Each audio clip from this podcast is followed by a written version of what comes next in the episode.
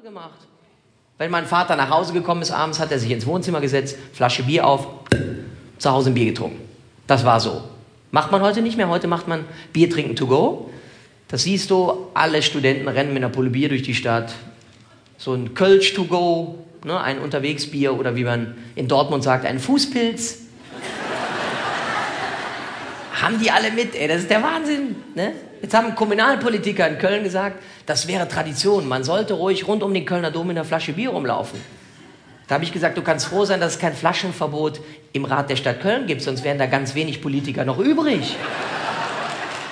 Wo gibt es denn sowas? Ey? Da muss ja nicht. Bitte. Ah, komm. Entschuldigung. Beziehungen beenden haben wir früher zu Hause gemacht, macht man heute unterwegs. Ja, komm, das wird der Hugo noch wissen. Wenn man früher eine Beziehung hatte und gemerkt hat, es läuft nicht mehr so, dann hat man die Brigitte angerufen und gesagt, Brigitte, wir müssen reden. Dann hat man die einbestellt zu sich nach Hause, man hat sich ins Sofa gesetzt, eine Duftkerze angemacht, einen schönen Früchtetee gekocht und dann hat man sich da hingesetzt sagt, Brigitte, wie lange waren wir beiden jetzt eigentlich zusammen? Morgen nicht mehr mitgerechnet. Und äh, dann hat man das persönlich geklärt. Das macht man heute unterwegs. Entweder per Kurznachricht oder, wie ich es erlebt habe, in der S-Bahn. Und ich fahre nicht oft. Ich bin mit der S12 von Ports in die Lanxess Arena gefahren. Da hat ein Typ am Telefon eine Beziehung beendet. Aber so laut, dass es alle mitbekommen haben. Du Schlampe, ich habe keinen Bock mehr, ich trenne mich. Und allen war es peinlich, wir haben alle weggeguckt. Für solche Texte musstest du früher, weiß ich nicht, drei Wochen lang Vera am Mittag gucken, um sowas mitzukriegen. War dem egal, du kannst mich mal, ich mach Schluss. Bis ich nach zehn Minuten gesagt habe, Entschuldigung, könnten Sie mal auf Lautsprecher stellen? Wir würden gerne die Argumente der Gegenseite auch mal hören. Das ist anders geworden, ne? Hier, früher haben wir uns getroffen. War doch so.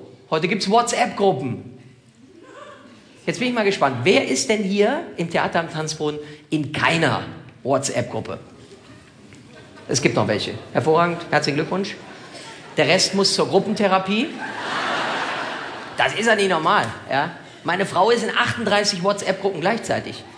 Flötenunterrichtgruppe, Bambini-Gruppe, fairerweise, weil die viel mit meinem Sohn macht. Dann gibt es aber auch die Lester-Schwestern.